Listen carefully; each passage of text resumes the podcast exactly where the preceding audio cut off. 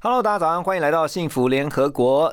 您现在收听的是 FM 一零二点五幸福广播电台 TR Radio，让您听见就能改变。今天三月十二号，我们邀请到会客室的一位很特别的来宾哦，因为他常常透过他的镜头去看到我们这个世界。一起来欢迎专业的摄影师叶子。Hello，叶子好。嗨，你好，各位听众，大家好。哎，叶子这个名字是怎么来的？从小的昵称，我就觉得，嗯，叶子，嗯，还蛮亲切的。对，所以从小我就跟他说，我叫叶子，我叫叶子，这样。嗯，然后刚刚在闲聊的时候呢，我知道叶子其实已经做了超过十六年的专业摄影师。是。那你透过这个摄影的工作，走访了很多的国家，哪一个国家让你印象最深刻？嗯，其实去了这么多国家，当然，我觉得每个国家都有它很独特、呃，与众不同的地方。嗯，对，我觉得都很印象深刻。但是，我觉得我从法国的巴黎里面，我觉得找到了呃很重要的人生价值。特别喜欢巴黎，嗯，特别喜欢巴黎。原因是，虽然很多人不喜欢巴黎，他会觉得巴黎嗯治安很差，嗯，然后呃又破又旧。但是我觉得它有它很独特的魅力跟价值，就像我可能很多人不知道，全世界最多人愿意去旅游的国家，是因为它太美了吗？美美美美肯定是很美的，美肯定是很美。但我觉得我我要提到一件我觉得很重要的事，就是就是。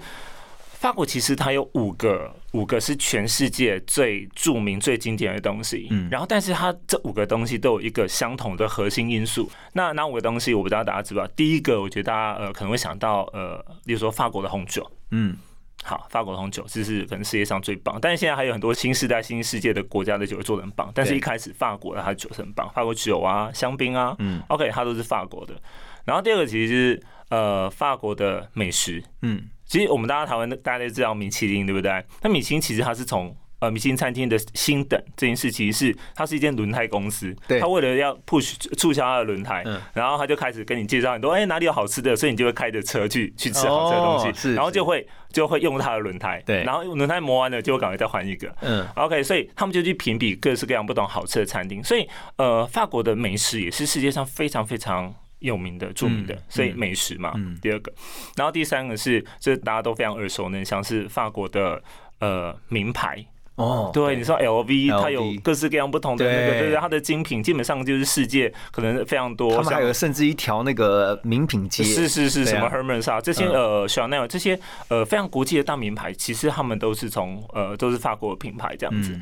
第四个其实是呃法国的香水，嗯，对，Number Five，这个其实也是世界非常经典、很知名的。然后最后一项其实就是呃法国的艺术地位，例如说它的罗浮宫。对，然后他的凡尔赛宫，对，等等这样子。那你会发现这五个，就是说包包括它的街景啊，巴黎铁塔是什么东西？你会发现这五个东西，这五大最重要的就是呃法国的代表跟价值，它有一个共同点，就是美，呃，是吗？不是，就是它都是非常的低成本。哦，你你觉得酒跟香水的成本需要很高吗？不需要，都是一体。对对对，要都是一体。你觉得你觉得呃，食美食的成本？其实它都它都不高，名牌的成本其实都不高，但是后来的附加价值就很高。对对对对，所以我理解到这件事的时候，我脑筋就被敲了一下，就是说，其实像台湾，我们很习惯是用成本在计算的东西。有时候你成本才这样，我我只能赚十 percent、二十 percent。可是其实就像 Apple 的设计一样，其实为什么它可以这么受欢迎？不是因为它的成本低，而是因为它有一个很棒的概念、很棒的设计。嗯，对。那我觉得，呃，巴黎就让我深刻的学习到这件事，就是。他用这么多低成本的东西，但是重点是他可以创造出这么高的附加价值，以至于让全世界有每年有八千万的人愿意去巴黎旅游。对，对我觉得这个是让我非常惊讶而且印象深刻的一件事。我觉得叶子你的观察力真的很敏锐，而且其实你对这些事情有自己很独到的见解哈。好，我们等一下要先呃听一首歌曲之后呢，回来继续跟我们今天的来宾叶子这位专业摄影师来聊。欢迎继续回到幸福联合国。今天在我们的会客室现场邀请到是专业摄影师啊，已经有非常呃深厚资历的叶子。那刚刚提到了这个法国，对你来讲，其实它是呃应该算是你最爱的国家之一哈。嗯，之一，对不对？因为你刚刚提到它有美食、有美酒，然后美景，然后美的艺术，其实都围绕在美。而且你刚刚提到它是一个成本很低，可是呢却能够创造高价值的相对来讲，这个高价值就是能够赚很多钱嘛。嗯呃，对，可以这么理解。其实就如同你刚刚所提到的，这个它能够吸引这么多的光客，对不对？但因为现在疫情啦，可是呢，你看在这个平时，他都能够有这么多的来自世界各地的游客进到巴黎。我因为我之前也去过一次这个巴黎，呃，去度蜜月，你知道吗？我觉得哇，那个浪漫的气氛哦，还有就是说，真的是很美。而且除了美以外，还有一个很深厚的文化，是这种底蕴，就是那种超过好几百年的那种底蕴。你你有这种感受过吗？嗯，就是。虽然我去过非常多次巴黎，但是我每一次再回到巴黎，然后走在塞纳河的呃，就是沿岸，抚摸着可能是几百年历史或几千年历史的那个呃石头堆砌起来的石头，然后看阳光洒在呃塞纳河上，然后上面有船走来走去，然后巴黎铁塔就在旁边发光，我每次都会觉得那是一种就是呃。很很强大的幸福感，然后我就觉得有一种回家的感觉。你不觉得好像自己走进一幅画里面？对对对对对对，那种感觉真的画中人，还蛮难形容的。我觉得很棒哦。是呃，那说到了美哈，你觉得当一位摄影师，他是不是一定要有一点美学的素养？一定要的吧？呃，这是肯定的。可是怎么去定义美？你知道中国字“美”这个字的结构是怎么写出来？要从象形开始结构。对对，你你可以，我们就可以从字义上去讨论什么叫美。是个羊吗？还是啊？对，是个羊。对对，然后下面是个人，对不对？啊，对。好，那其实这有几个。解释的定义，嗯，对，呃，其中一个意思就是说，你你想象一下，在以前那种，就是我们住在山洞里面，对，我们说要出去打猎，然后那个呃妇女啊，就是可能是在在山洞里面保护小朋友嘛，嗯，好，那个男生要出去打猎狩猎，然后如果你看到你爸爸空手回来，你会开心吗？不会啊，不会，因为今天饿肚子，对不对？对啊。但如果你看你爸爸身上扛了一只羊，你会不会觉得很开心？是这样来的吗？我们今天就可以饱餐一顿了，对不对？好，那呃，另外还有一个意思就是说，其实我以前的原始人他们很喜欢做一件事，就是他们在呃，例如说狩猎完一头呃动物之后，例如说可能是狮子，可能是羚羊，他喜欢把他的皮草跟他的比如说脚放在身上当装饰。战利品，对对，战利品，还有一个就是呃，战利品是一个，另外一个其实是我觉得我这样更漂亮，或者是呃，我我拥有了他的精神，或者是我征服了他，嗯，OK，那那是这样的心态。但是你可以想象一下那个状态，就是哎，今天呃，爸爸很辛苦出去外面，我今天猎了一头羊或猎了一头猪回来，然后全家就很开心的在山洞里面，然后生火，然后吃的就大家酒足饭饱，很开心，然后在围着围着那个火旁边绕圈圈唱歌跳舞，那就觉得非常的。开心对，OK，所以呃，我觉得“美”这个字，它带给我们的意义就是你在生理跟心理上得到了满足。哎，你这样的解释真的很棒，因为我觉得长期以来，像我也常常跟呃很多人在分享说，我觉得因为我们从小到大的那个教育，其实在美学这一块上面，我认为。是比较缺乏的，是台湾一向都是这样子，对。哦，都比较重视的是治愈这一块的发展，或者是物物质上的需求，嗯，对对，比较在心理上的感受会比较缺乏。但是真正的美，应该是就像你刚刚讲的，它同时既满足了生理上，但是又满足了心灵上面，呃，说不出来的一种。快乐跟满足，所以你觉得呃开心，你觉得满足，其实那种很美的幸福就会油然而生。就像如果说假设你走在呃不只是巴黎啦，或者是很多国家其实都很美，甚至台湾也很美啊。嗯，那你你看到这些很美的景的时候，你心里就会觉得满足，嗯，那你就会觉得幸福跟开心。它就是一种境界，是哦。对，好，等一下我们继续要跟叶子来聊，带我们进入另外一个更美的境界。欢迎回来！我们今天特别开心的是邀请到一位非常专业的摄影师哈，呃，叶子他来跟我们聊这个从他镜头当中所看到的世界。刚才我真的发现你真的是呃懂很多，而且有非常你是一个资讯量非常丰富的摄影师哎。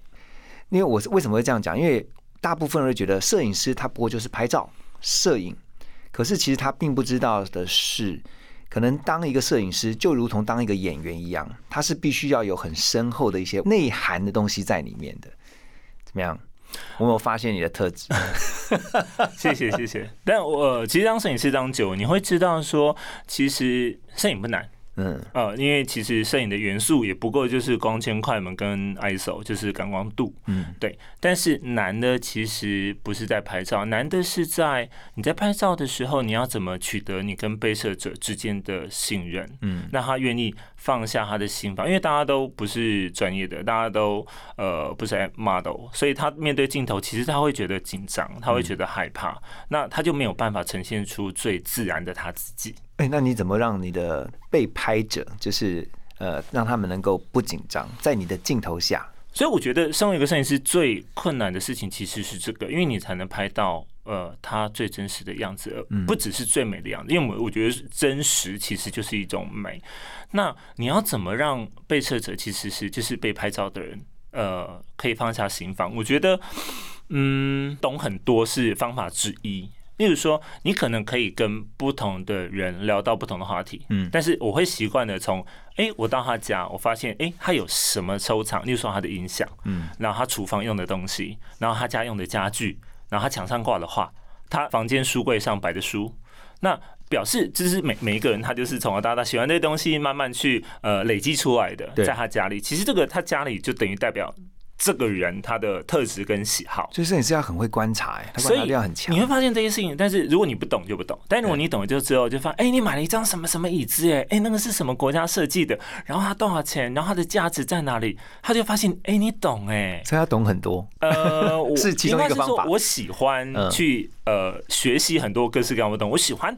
我只要喜欢东西，我就想办法 Google 把它搞得一清二楚。那这样你也可以跟你的这个，比如说被拍的那个是是是是对象，然后就能创造出很多画面，像很多东西。我我我自己喜欢球鞋，好了，那我曾经到就是有客户的家，发现哇，他的房间好多的球鞋，嗯，然后我就知道爱球鞋的人其实都是这样，喜欢收藏很多球鞋，而且很妙是，就是他可能还会喜欢闻球鞋的味道，而且你就会知道说，那你就会跟新郎提议说，那我们来拍。这个东西好不好？嗯，对，那他就会很开心，他就把他所有柜子里面鞋全部搬出来。我终于知道了为什么你拍出来的东西会跟人家不一样，是因为大部分人都会讲说，OK，我就是拍嘛，然后就是构图完美就好了。可是你会把更多是属于这个被拍故事主角的他的生命或他的生活放在你的作品里面，故事、人格特质、兴趣嗜好、想法都把它放进来，因为我觉得。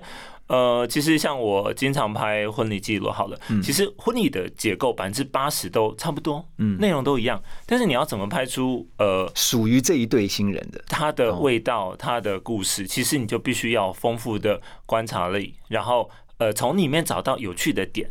所以你几乎都会变成这些新人的朋友哈，嗯，很多到最后其实都会，因为你都非常的了解他们。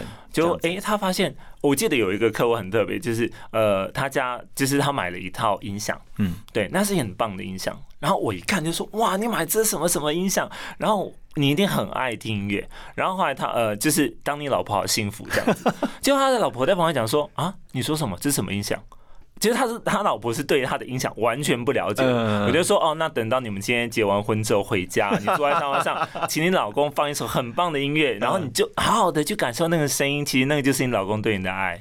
哇塞！我发现你这个观察力非常细微的摄影师，对，这我觉得也就是你能够拍出这么多好作品的原因。嗯，好，我们要先休息一下，等一下回来继续跟我们的专业摄影师叶子来聊。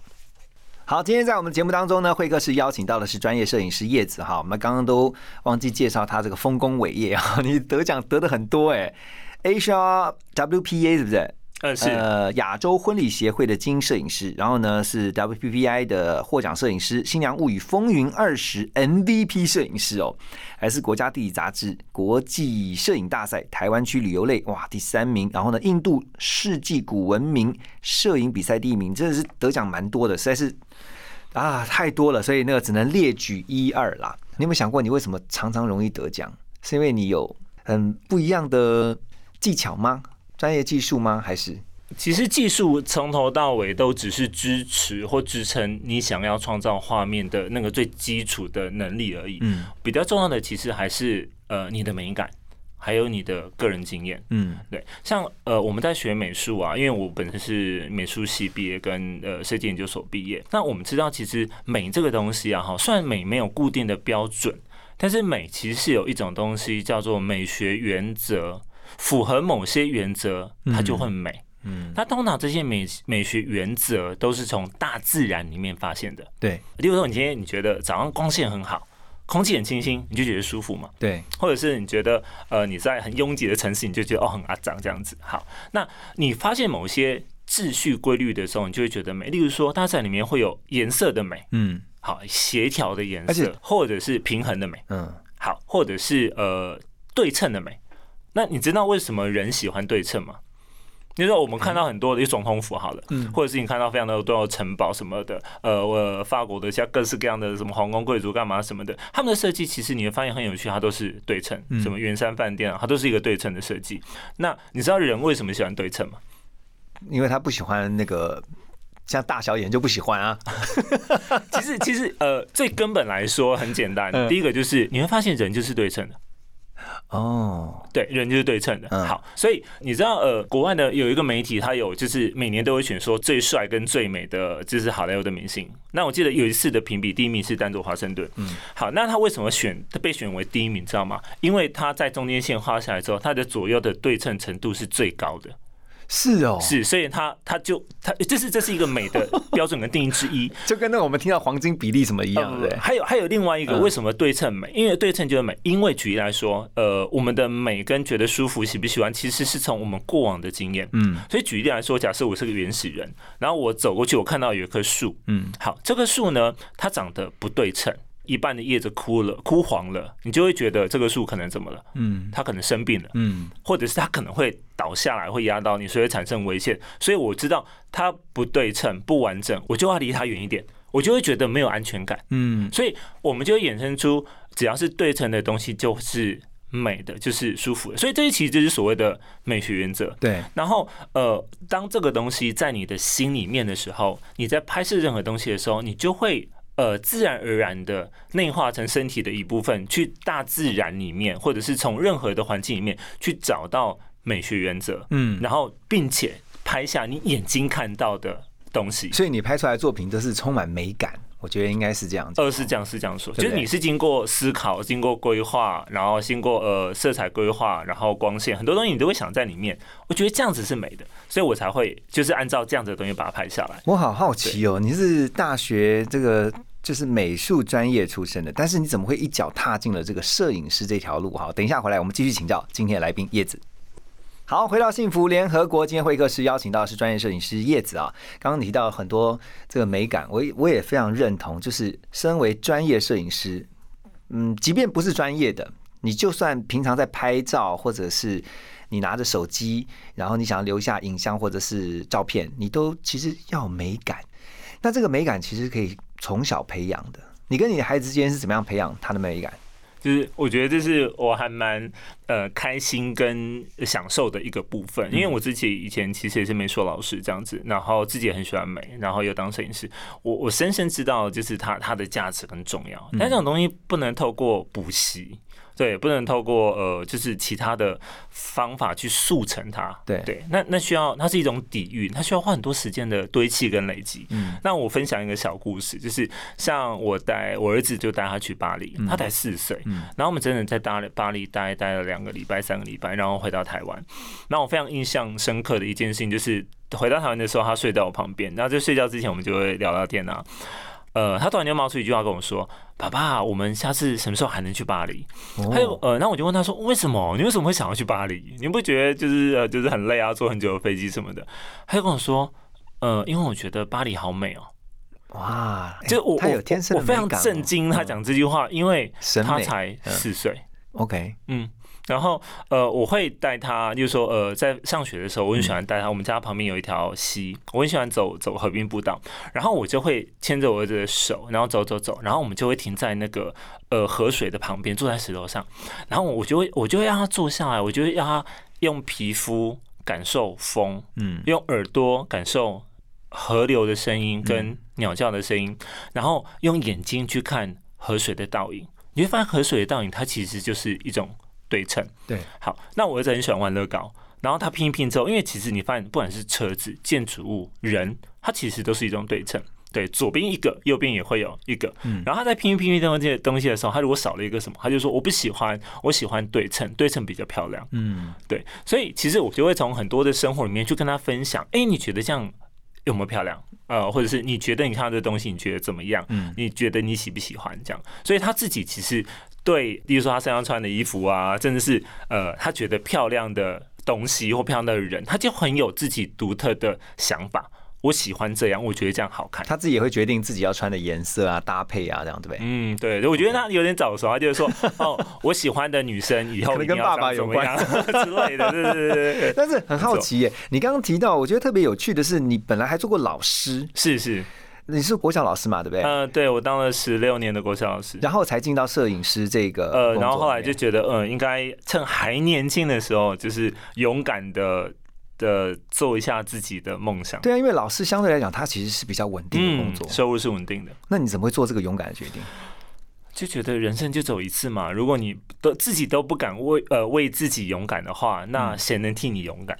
所以我从呃真的辞职之后到现在，大概已经四年多了。嗯，其实我我我以前从来不会发生，可是我现在经常的呃就是失眠啊、拉肚子干嘛，就那就是源自于压力。嗯，但是呃。人就是因为压力才会成长，你就会，你就会，你好正面哦，你就会，你会想很好奇，你就会很好奇，知道说，呃，有这些压力，然后如果你，呃，扛过去这压力之后，你会，你会把自己带到什么境界跟地步？那是。你你在很舒适圈是没有办法想象的，嗯，所以，我我那时候记得我想辞职的时候，我自己觉得那是非常勇敢的决定。当然，我很感谢就是我的妈妈跟我太太对我的支持，嗯，但是，呃，我那时候会问自己一件事，就是，哎，等到假设我五十八岁退休，嗯，好当老师的话，那我那时候会会问自己说，你会不会后悔你没有做一个勇敢的决定？对于你自己，嗯，我觉得会，所以我就。呃，勇敢的把自己交给这个世界，毅然决然的就决定要换上另外一条人生的跑道哈，就是不要害怕。好，所以接下来呢，就要点播这一首这个我们叶子摄影师呢他最喜欢的一首歌，就是《不害怕》。我最近在叶子的粉丝专业上面啊，他的粉专是听叶子的声音啊，我看到他的一段发文，他说创作价值的从来不是材质，而是独一无二的设计，就如同摄影。然后创造价值的从来不是手上的相机，而是摄影师的眼睛。讲的太好了，就是说那个机器本身，就是说不管你今天用什么百万级呀，或者说那种甚至是非常高价的那种摄影器材，有的人认为有这样子，哎，我就能够拍出好的作品。但其实忽略掉的，其实真正有价值的是摄影师的心跟眼。你要传达是这个意思，对不对？所以其实有一句话，就是我听过的，就是。呃，世界上最棒的相机，你知道是哪一台吗？呃，哪一台？世界上最棒的相机，就是在现在这个这个 right moment 这个时刻，这个此时此刻，当你看到很棒的呃光线、很棒的画面的时候，你手上能够拿出来的那一台相机，就是世界上最棒的相机。所以，如果只有手机，那就是那。当然，当然，因为如果你有再棒的几百万的相机，可是它不在你的身边，那没有用。嗯。对，所以所以其实不需要太拘泥于硬体的设备，嗯，对，很多人就花很多钱去觉得哦，我拥有了最好的设备，表示我可以拍出最好的照片。我拥有最贵的车，表示我可以变成一个赛车手。可是并不是，不是每个人坐在赛车上，他都可以变成舒马克。并并并不是，真的是这样。我觉得舒马克可能开头塔，可能都可以开的比你还要快，这样。所以并不是呃，我们拥有一样的相机，我们就可以拍出一模一样的照片。这其实是两回事。我觉得最重要的是，它就是一个协助你跟辅助你完成你画面想法的一个工具。对。但最重要的其实还是你的心、你的感受、你的热忱、你的脑袋、你的经验、你的美感，这些东西才是创作出画面让它产生价值最重要的关键。我觉得今天跟叶子听他分享哦，真的觉得我刚刚就突然冒出两个字是素养，就说我们也常常听到现在要给孩子很多在这个美学上的，或者说在生活当中的素养，因为它会变成你生命中的养分。就是当你要用出来的时候，其实你发现没有的时候，其实你就发现你就算做得出来，可是它就是很形式，它不是一个发自于内心的。而且我刚刚听你的分享，我就发现其实我们最棒的。除了手上的那台相机，还有就是我们的眼睛，因为我们的眼睛就是最棒的相机，是它的颜色什么是任何都，它就是调得出来就是最自然，因为你看到就是最自然的，你看到大自然的这些景色就是最棒的颜色的这个整个搭配。所以在我一开始学摄影的时候啊，其实我很很呃要求自己随时随地都要带相机。像我之前去印度十六天的时候，我大概除了睡觉跟洗澡之外，就不会把相机拿下来。嗯。那我们记得十六天我拍了一万多张照片，那你就很想要把你看到的东西记录下来。可是当摄影师当久，你就会发现，其实有很多时候，当你专注在拍照的时候，你会忽略了。呃，真正的美，就好像你在专注某些事物的时候，工作或者是其他事物的时候，你可能会忽略，其实你最棒的幸福，其实跟就是跟你的家人在一起，但是你却在用手机。嗯，我觉得是一样的概念。所以，当我慢慢理解这个概念的时候，很多时候其实我就不怎么，其实除了工作之外，我反而不怎么拍照。我会比较呃倾向是在那个时刻，用我的心跟我的眼睛去感受当下的美。嗯。好棒的提醒哦！真的，我觉得啊，今天这个时间上面还是太有限了。不过，我希望叶子你个有机会能够继续来我们的节目来聊一下。我觉得光就是关于美这件事情啊，就其实可以再聊，我们可以再多聊一些。谢谢叶子今天的分享，谢谢你，谢谢。